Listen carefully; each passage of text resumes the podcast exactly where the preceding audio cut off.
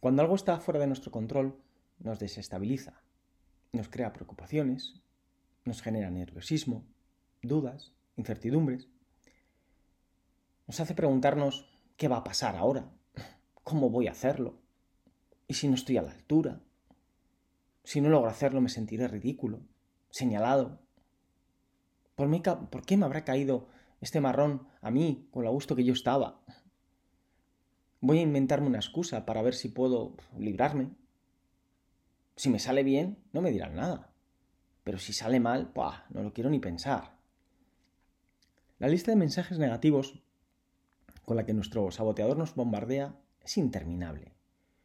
Nos podríamos tirar todo el podcast enumerando quejas, excusas e ideas para darnos la vuelta y volver a nuestra zona de confort, a ese lugar al que consideramos el hogar dulce hogar, pero donde no reconocemos los barrotes que a modo de celda esta zona de confort nos regala.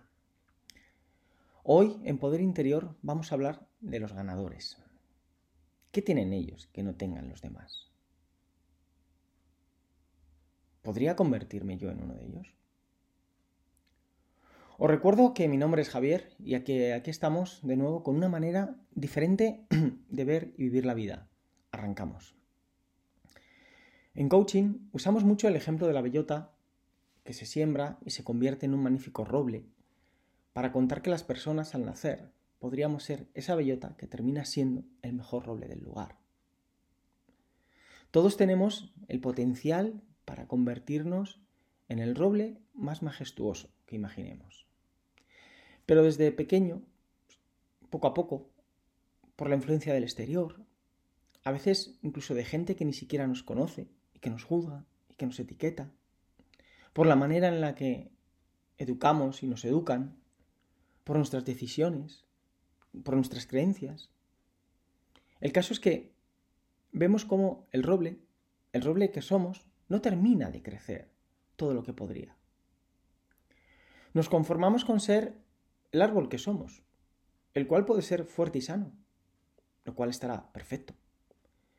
Pero siempre será una pena no haberle dado la oportunidad, no haberle dado la opción de pelear por ser majestuoso.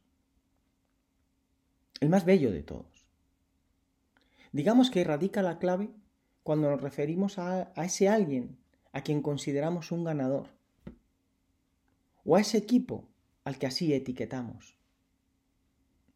Me detengo aquí un minuto para recordaros, como siempre, que no hablo solo del mundo del deporte, que me refiero a nuestra vida en general, a nuestro desempeño personal, privado, laboral, familiar, de pareja, y que con el deporte lo único que hago es buscar el símil. Como os decía, un ganador no es el que más gana. No.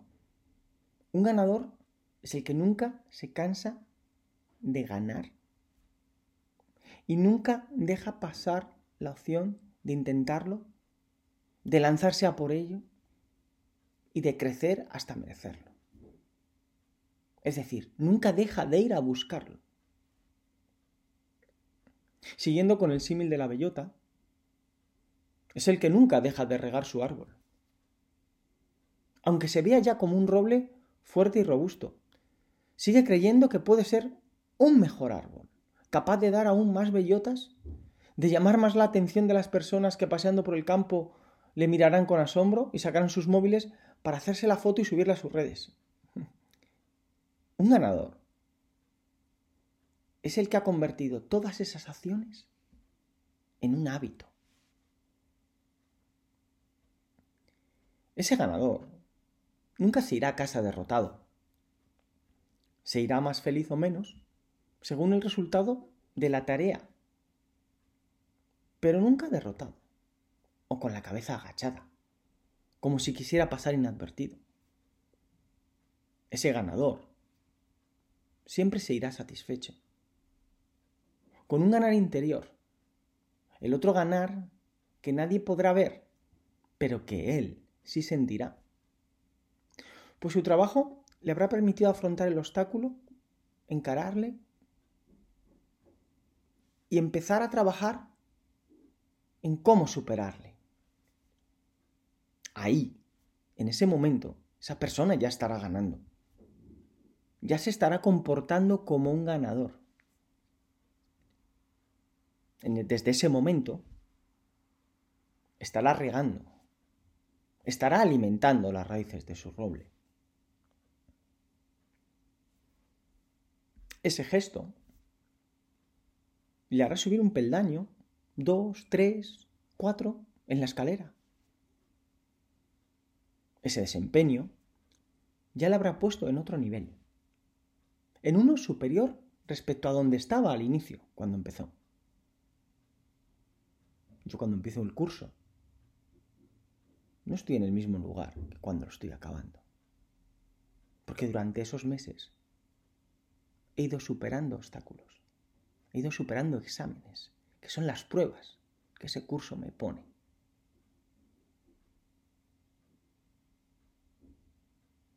Es decir, esa persona ya habrá ganado cuando haga eso. Y ya estará jugando a ganar. Y una vez que esté en ese escalón, poder puede, pero no debe conformarse. Si se mete en la cueva, si decide no, no regar más el árbol, la luz del sol solo le dará si no está rodeado de otros árboles más altos? La luz del sol solo le dará en momentos determinados, según la posición del astro rey. Y la gente que pase por esa zona solo le verá si se tropieza con él. y esto que digo, no son solo palabras. Cada semana tengo ejemplos para contaros. Como os digo, los, recuerdo, los saco del mundo del deporte, porque es donde paso muchas horas de mi vida, pero que cada uno los busque en el ámbito de aplicación que quiera, de los que os decía antes. Esta semana, con el equipo cadete y con el aficionado, donde formo parte del cuerpo técnico, teníamos semana grande. Con los primeros, con los chicos del cadete, por la calidad del rival y el escudo de su camiseta. Y con los segundos, por la gran condición futbolística del oponente. Dos obstáculos de órdago a grande, que diría un jugador de mus. Un obstáculo de esos que a priori podía llevarnos a decir, vaya, ¿por qué tiene que ser ahora? Ojalá nos hubiera tocado otro rival. Sí, nuestra mente estaría jugando a, a presentarnos uno de esos que etiquetamos osadamente como más fáciles. Pero el calendario, como el mundo, nos regala cada día partidos. El mundo nos regala, la vida nos regala situaciones. Y ese calendario es el que es, y hay que afrontarle, como hay que afrontar lo que la vida nos depara a diario. Por orden cronológico, os cuento, llegó el turno de los cadetes. Chicos todos ellos de primer año, en una división increíble, la más alta de su categoría. Derrotados en el primer partido y ahora frente a un obstáculo de los que quitan el hipo. Pero esos son los buenos. Si los afrontas y les dices, hola, aquí estoy. Para vencerme, deberás sudar tinta, sacar todo lo que tienes dentro y aún así sufrirás para salir airoso de la cita. Después de darles las directrices tácticas, recordar las estrategias y demás, el entrenador cerró la pizarra magnética y les dijo, no es textual, ¿eh? pero bueno, sí muy aproximado. ¿Qué es lo que os hace felices? Ganar, ¿verdad? Pues salid a ganar. Todo lo que os he dicho solo son rayas, cruces y flechas. Los importantes sois vosotros. Salid ahí, disfrutad y sentid cada minuto como si fuera el último minuto que vais a jugar al fútbol. El último partido de vuestra vida, el último balón a controlar, a pelear, porque mañana no sabremos si habrá otro partido. brutal, ¿eh? Pelos de punta al recordarlo, os lo aseguro. Y ver, ver la imagen del momento y el cómo se produjo. El obstáculo era mayúsculo, como os decía. Pero esos chicos saltaron al campo a ganar. Y ganaron. Aunque el remarcador dijera lo contrario al final del partido. Compitieron contra un gigante. Y, en ocasiones, le mandaron a la lona. En más de una, ¿eh? En más de una ocasión. Incluso los tuvieron bajo control. Y al final, solo al final, el gigante pudo liberarse e imponer su ley en el marcador. Nada más, ¿eh? Entonces, Javi, ¿por qué dices que ganaron? Me podréis preguntar. Os lo explico. Ganaron porque compitieron como no lo habían hecho hasta ahora. Porque se ganaron, porque se dejaron todo para hacer daño a un obstáculo que el calendario, la vida, les puso en su camino. Y en lugar de bajar los brazos y dejarse zarandear, corrieron, intentaron, encajaron un gol, bien podríamos hacer un símil con las adversidades de cualquier día a día, en el ámbito que sea, reaccionaron a ese gol, logrando la igualada, se cayeron, se levantaron, buscaron desbordar, trabajaron en defensa, en ataque, tuvieron que superar una adversidad muy grande, la lesión grave de un compañero en el minuto 26. No hace falta que siga, ¿verdad? ¿Os dais cuenta por qué ganaron? Quizás ellos, los chicos, no lo sepan, pero el sábado regaron su árbol como nunca lo habían hecho hasta ahora. Sin duda, respecto al primer partido, han subido escalones de su particular escalera. Ya están en otro nivel. Y el domingo, el aficionado también hizo los deberes. La papeleta que le regaló el calendario, perdón, tampoco era menor. Y los chicos no solo se vistieron de futbolistas, sino que también lo fueron. lo sintieron. Dijeron, árbitro Pita, que hemos venido a ganar. También podían haber pensado, el que hizo el calendario está en contra nuestra, porque vaya rival. Es muy bueno, va a ser difícil ganarles, y además el campo es estrecho y no nos viene bien por nuestra manera de jugar. Es decir, podrían haber salido al campo sin ambición, poniéndose la venda antes de tener la herida, metiendo esas piedras típicas que colocamos en nuestra mochila antes de tiempo para así justificar lo que luego no hacemos. Pero como ya lo sabíamos, como ya lo habíamos advertido, pues no pasa nada si no lo hacemos. Pues no, no es así. Resulta que los jugadores no hicieron eso. Resulta que dijeron justo lo contrario. Dijeron, mi objetivo a final de temporada es pelear por ascender. O eso quiero. ¿Lo conseguiremos o no? Pero solo hay un camino. Ir a por ello. Y lo hicieron.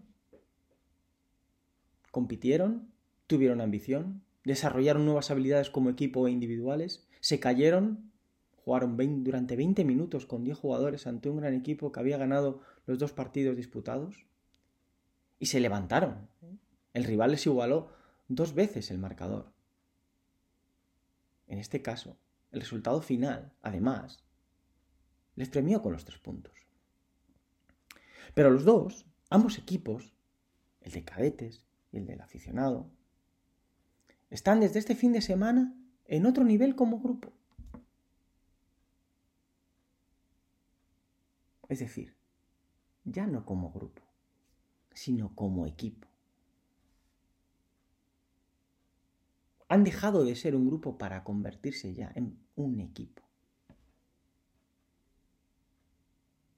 Al margen de lo que el resultado diga, los dos se comportaron como un equipo ganador. Ahora no deben tener vértigo. Ahora deben seguir caminando. Pararse sería un error. Sería volver a una zona de confort que no sería el hogar, dulce hogar, sino una celda con barrotes invisibles. Una celda que les haría pequeños como futbolistas, cuando tienen todo para hacerse un roble fuerte y grande. Este fin de semana desarrollaron nuevas habilidades grupales. Trabajar para ser un equipo y no un grupo, como os decía, e individuales. Cada uno puso su talento y esfuerzo al servicio de los demás. Pero también desarrollaron habilidades emocionales. Encajaron situaciones adversas, goles en contra, lesiones, y las superaron, enfocándose en otro punto de vista dentro del partido para poder superarlas. Desarrollaron también habilidades físicas, porque trabajaron a un nivel que no habían hecho hasta ahora. Y también desarrollaron habilidades trascendentales. Sí, de esas que no se ven, pero que son las más importantes, porque son los motivos reales que nos mueven a hacer algo con una fuerza imparable, que son las que están dentro de nosotros. Y así llegaron hasta un punto de esfuerzo, compromiso y concentración, donde quizá no, sabía que, no sabían ni que podían llegar. Las personas decimos, lo mejor está por llegar. Pero esa afirmación es mentira. Lo mejor no está por llegar hay que ir a por ello. Si no me muevo, no vendrá. Si no me muevo, solo vendrá lo que otros quieran dejarme, no lo que yo quiera conseguir. Decir está por llegar es ponernos la venda una vez más antes de tener la herida. Es decir, es buscar la justificación y la excusa. Si no lo logro, no es por culpa mía. De esta manera, lo que hago es etiquetar el lo mejor está por llegar como una expectativa, es decir, como algo que si se logra estará genial, pero que si no, pues no pasa nada. Y recordar, solo no vendrá. Hay que ir a buscarlo. Ir a buscarlo es, por lo tanto, crecer. Es trabajar para empujar límites, los nuestros. Y eso es lo que hace el ganador. Eso es lo que el ganador tiene como un hábito. Es desarrollar habilidades que me harán ir subiendo escalones y que me harán crecer hasta merecerlo. El ganador no dice lo mejor está por llegar, el ganador va a por ello. Riega cada día, día sí, día también, su roble. Lo cuida y lo mima, le quita las ramas secas. quizá ahora, los jugadores, los bellotas, siguiendo con el símil del coaching, los bellotas del cadete y del aficionado, no lo vean y no lo entiendan. Pero si siguen por ese camino, el camino que eligieron este fin de semana, al final de la temporada, verán que ellos también son ganadores. Digan lo que digan las respectivas clasificaciones. Y lo serán, porque no dejaron de intentarlo. Y en cada intento se fueron transformando cada día en mejores jugadores, en ganadores, en mejores estudiantes, en carpinteros, abogados, médicos, padres, hijos, profesores, panaderos, es decir, en definitiva, en mejores personas. Muchas gracias por estar siempre ahí. Jugad a ser ganadores. No lo olvidéis, hay que ir a por ello. Como siempre, me encantaría tener vuestro feedback, bien por mensaje a través del podcast, bien por email en info.poderinterior.net. Lo dicho, muchas gracias de nuevo y hasta pronto.